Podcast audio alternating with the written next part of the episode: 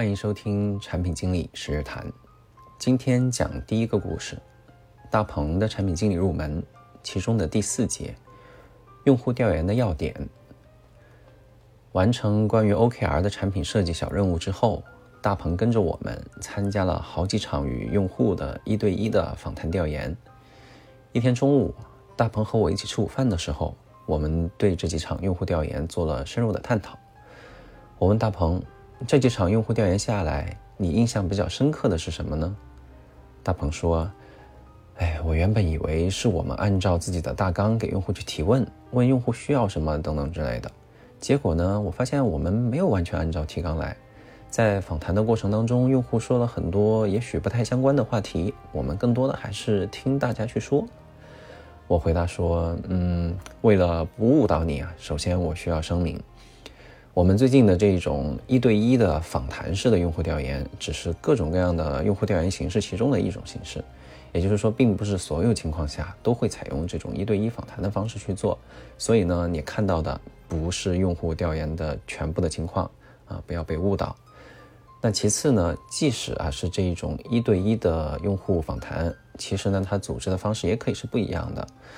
我们这一次的调研呢，从定位上来说，就是一个相对开放性的调研，所以不会完全按照提纲来。我们更多的会跟着用户去走，让用户把自己的感受啊、诉求啊都讲出来，我们记下来，回来之后总结分析，找到我们需要解决、能够解决的一系列问题。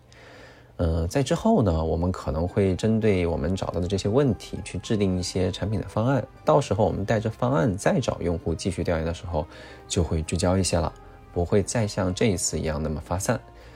呃，所以我跟你说这些的出发点啊，就是想告诉你，不是你看到的这些调研就是调研的真正的全部的情况。所以接着呢，接着我就问大鹏说：“你在调研的过程当中，你作为产品经理啊，你总结一下，你觉得比较难的地方在哪儿呢？”大鹏就放下了手中的筷子，因为我们这时候在吃饭，就回答我说：“我觉得难点主要在于要让用户愿意讲、愿意说，把自己的感受都讲出来，可能这需要一些技巧。”嗯，我说是，这种陌生的拜访让用户敞开心扉，确实不是那么简单。我们这次呢是拜访内部的同事，相对来说还容易一些。如果你去做一个对消费者的 C C 端的产品啊，让陌生的消费者去接受你的调研，其实还是比较困难的，可能需要借助一些专业的调研公司去做。大鹏就问我说：“那如果有专业的调研公司，是不是我们就不用调研了呢？”我喝了一口汤，润了润嗓子，接着说：“产品经理必须要接触活生生的用户，你不能中间永远隔着一层调研公司或者产品运营。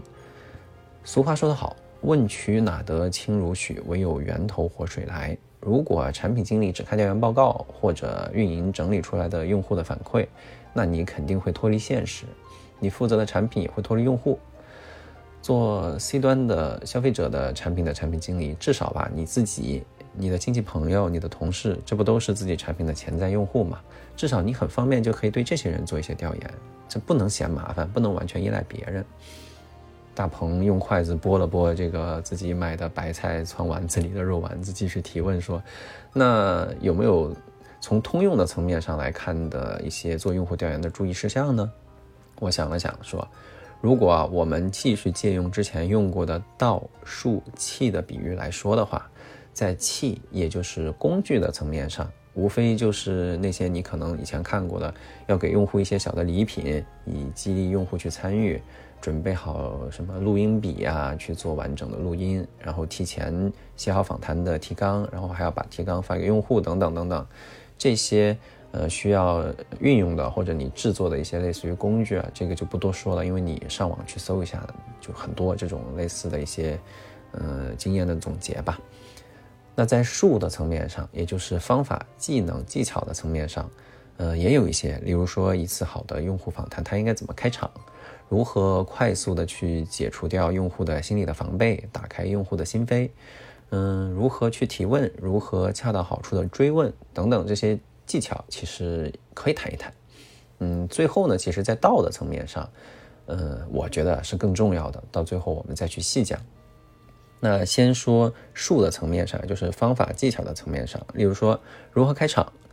在形式和内容上，我们要注意一下，就是例如要与用户被访谈的这个对象有真诚的眼神的接触，嗯，要做一个清晰的自我的介绍，对调研的主题、目的、时间，包括环节的安排要有一个阐述，然后呢，还要去讲一讲选这个用户调研的理由等等，这些都挺重要的。举例来说吧，例如，呃，某某同学你好，或者说。呃，某某先生您好，哎，首先非常感谢你来接受我们的调研。我们是来自某某部门的同事。那我是谁？我旁边坐的这位是谁？今天我们这次调研的主题是，嗯，例如说在工作当中，你对工作相关的知识技能怎么获取这个主题。那我今天之所以我们会来找你做这个调研呢，主要是因为我们看到你在内部的学习的平台上提了很多的问题，非常积极。嗯，我们觉得你可能在这方面有非常好的一些见解，所以我们想占用你大概半个小时的时间，请教你一些对于我们这个主题的一些看法。那我们整个调研是匿名的，我们也绝对不会透露任何的个人的身份信息，你可以非常放心的、自由的表达你任何的意见。呃，类似这样，就是整个开场啊，要把方方面面的信息都快速的讲清楚，让用户能够进到对话的情境中来，最好呢。提前要了解一些用户的情况，表达出一些对用户的关注和了解啊，呃，尤其是现在这个时代，一些年轻人特别需要关注。你可以说，就像我们刚刚说的，我们从某一个论坛上面发现你提过一些问题，写过一些帖子，对某一些领域有一些很好的看法，所以我们特地过来请教你，就类似这样，就能够让用户感觉到啊，原来来调研的同学他是。嗯，很关注我的，当然也要注意啊。如果说是一些隐私的信息，不要说，这样让用户觉得反而更有不安全的感觉。嗯，那整个开场呢，要注意不要干巴巴的念稿子。如果说你自己就是干巴巴的去念稿，那么 你可能就给你的调研立了一个例行公事的一个基调，那用户提供的信息可能也会少一些。其次是如何提问。除非你与用户之间建立了很轻松幽默的、相互信任的交流的氛围，否则尽量避免用反问、质问等等可能让用户觉得不舒服的形式。例如说：“哎，那你为什么不换个浏览器用呢？你重新装个浏览器不就可以了吗？”啊，类似于这种比较像是质问反问的方式，就会让用户觉得不太舒服。你如果实在想问这种问题，你其实可以用假设的方式来提问，例如说。如果我们换一个浏览器，是不是可以解决这个问题呢？当然啊，如果说你跟用户之间都已经相互调侃啊、开起玩笑来了，那倒没所谓了。另外呢，在提问的时候啊，要考虑用户的背景，要用他能听得懂的话来提问，就是说白了就是讲人话，可能还要通过举例子的方式让他去更好的理解问题啊。举例来说，如果你面面对的是一个可能对 IT 不太懂的一个用户，那你就尽量少说一些黑话。例如说，我听过人去问这样的问题啊，就是你觉得是瀑布流的展示方式会更方便，还是翻页展示更方便呢？这个问题就很不好。嗯，因为可能用户根本不知道你说的瀑布流是个什么东西。你可以这样去说。你是觉得那种一直往下翻，一直有，一直看的那种设计啊，你的感觉比较好，还是说，呃，例如说一页展示十条，你一页一页的去翻，你的感觉比较好呢？啊，这样子提问可能用户就会容易明白。还有呢，就是提出来的问题有的时候啊，这些问题会比较开放，嗯，你要举例子去引导用户回答，呃，例如啊，你要调研一个用户对于某一个操作环节里边的一种感受，你可能会问这样的问题，就是。哎，你觉得我们应该怎么做才能让你在这个环节更方便一些、更节约时间一些呢？啊，当然这个问题其实本质上是让用户来提解决方案，其实问的就不是很好，嗯，用户就比较难回答。不过也可以问吧，但是你得举例子，呃，例如说我们之前在访谈其他的用户的时候，有用户提出来希望我们在这里增加一个批量导入表格的功能，他会觉得能节约他的时间。嗯，还有人说，其实批量导入不重要，反而是把上一次填的那些表单内容自动填充到这一次的表单里面，是不是可能会更方便一些？等等等等，这样用户有例子之后，可能能够引导他去想一个他想要的东西，啊，这样比较具象。呃，总之呢，提问的时候啊，千万不要把问题搞得很复杂。你要知道，在整个访谈的过程当中，坐在你对面的这个人，这个用户，其实他有一个他的认知的水平。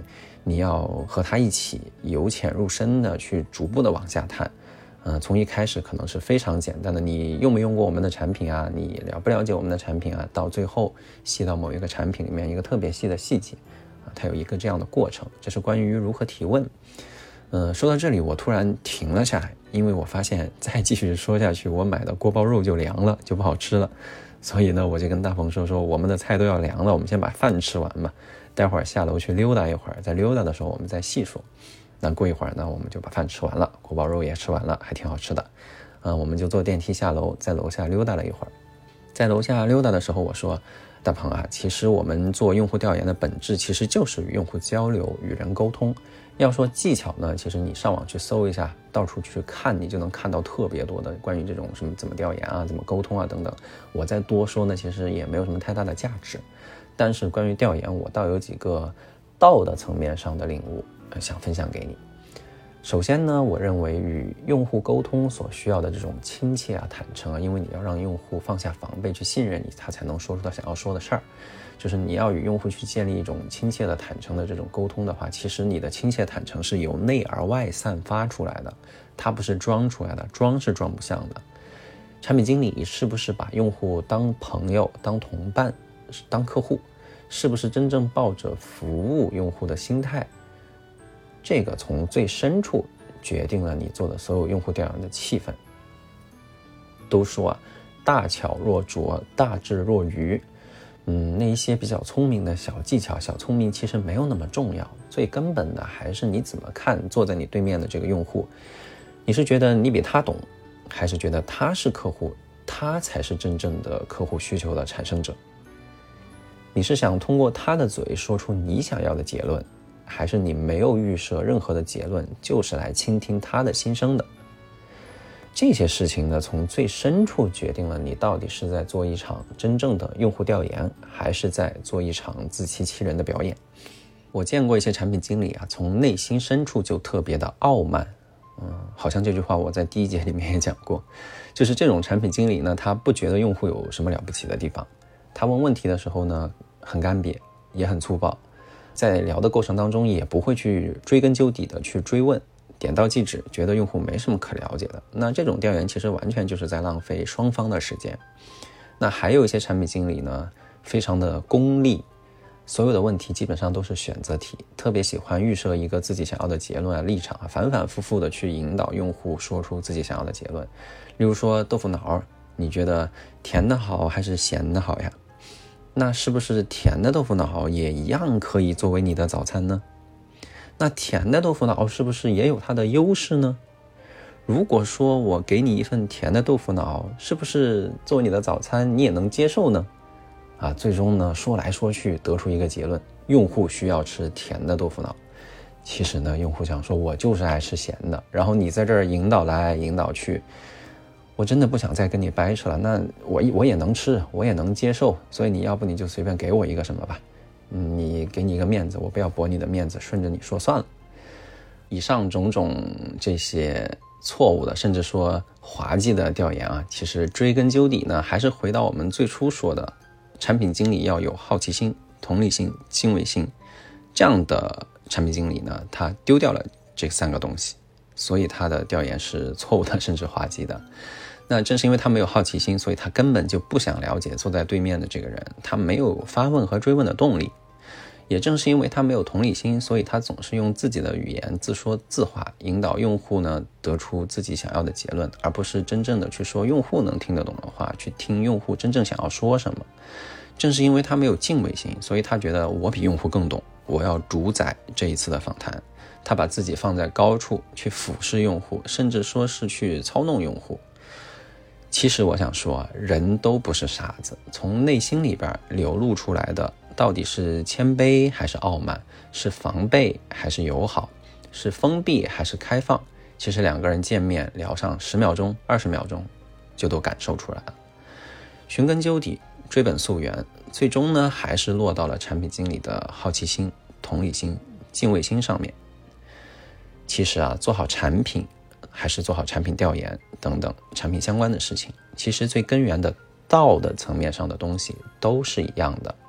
大道至简，只要自己在道的层面上是对的，是好的，其实术和器，也就是技巧啊和一些工具，自己去查一番、学一番、实践一番，自然而然也就会了。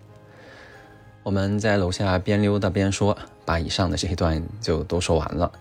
说完之后呢，大鹏点了点头，说：“嗯，很有一番感触。尤其是把用户放到比自己更高的位置上，去真正的说用户能听得懂的话，去听用户真正想说的事儿，这点确实非常重要。嗯，我会去好好整理一下，再结合最近这些调研我看到的情况，最后写到工作总结里吧。”说到这里呢，我突然想起来啊，上次大鹏做的产品设计了。我问大鹏说：“你上次做的 OKR 的产品设计有没有按照我说的那些建议去修改呢？”大鹏说：“我已经改好了。”我说：“那行，我们讲完了用户调研这个小插曲，接下来呢，还是回到产品设计的工作里面。你围绕着上次你做的 OKR 通晒这个产品的设计，把你的产品需求文档写出来吧。我要看看你的需求文档写的怎么样。”然后再针对性的根据你写的文档提升一下你写需求文档的技能啊，我们就不再老是去说那种道层面上的事情，把你的术、你的技能也提升一下。哎，大鹏听完还挺高兴，说：“嗯，早就期待着这个环节了。”我心想，产品需求文档看似只是一篇程式化的有模板的一个文档，实际上呢，它可是产品经理结构化思维、体系化思维的集中表现呢。我倒要看看大鹏写的怎么样，他会犯哪些错误？那大鹏在写产品需求文档的时候，到底犯了哪些错误呢？我又是怎么分析这些错误，并且帮助大鹏一项一项的改正过来的呢？产品经理实时谈，我们下期再会。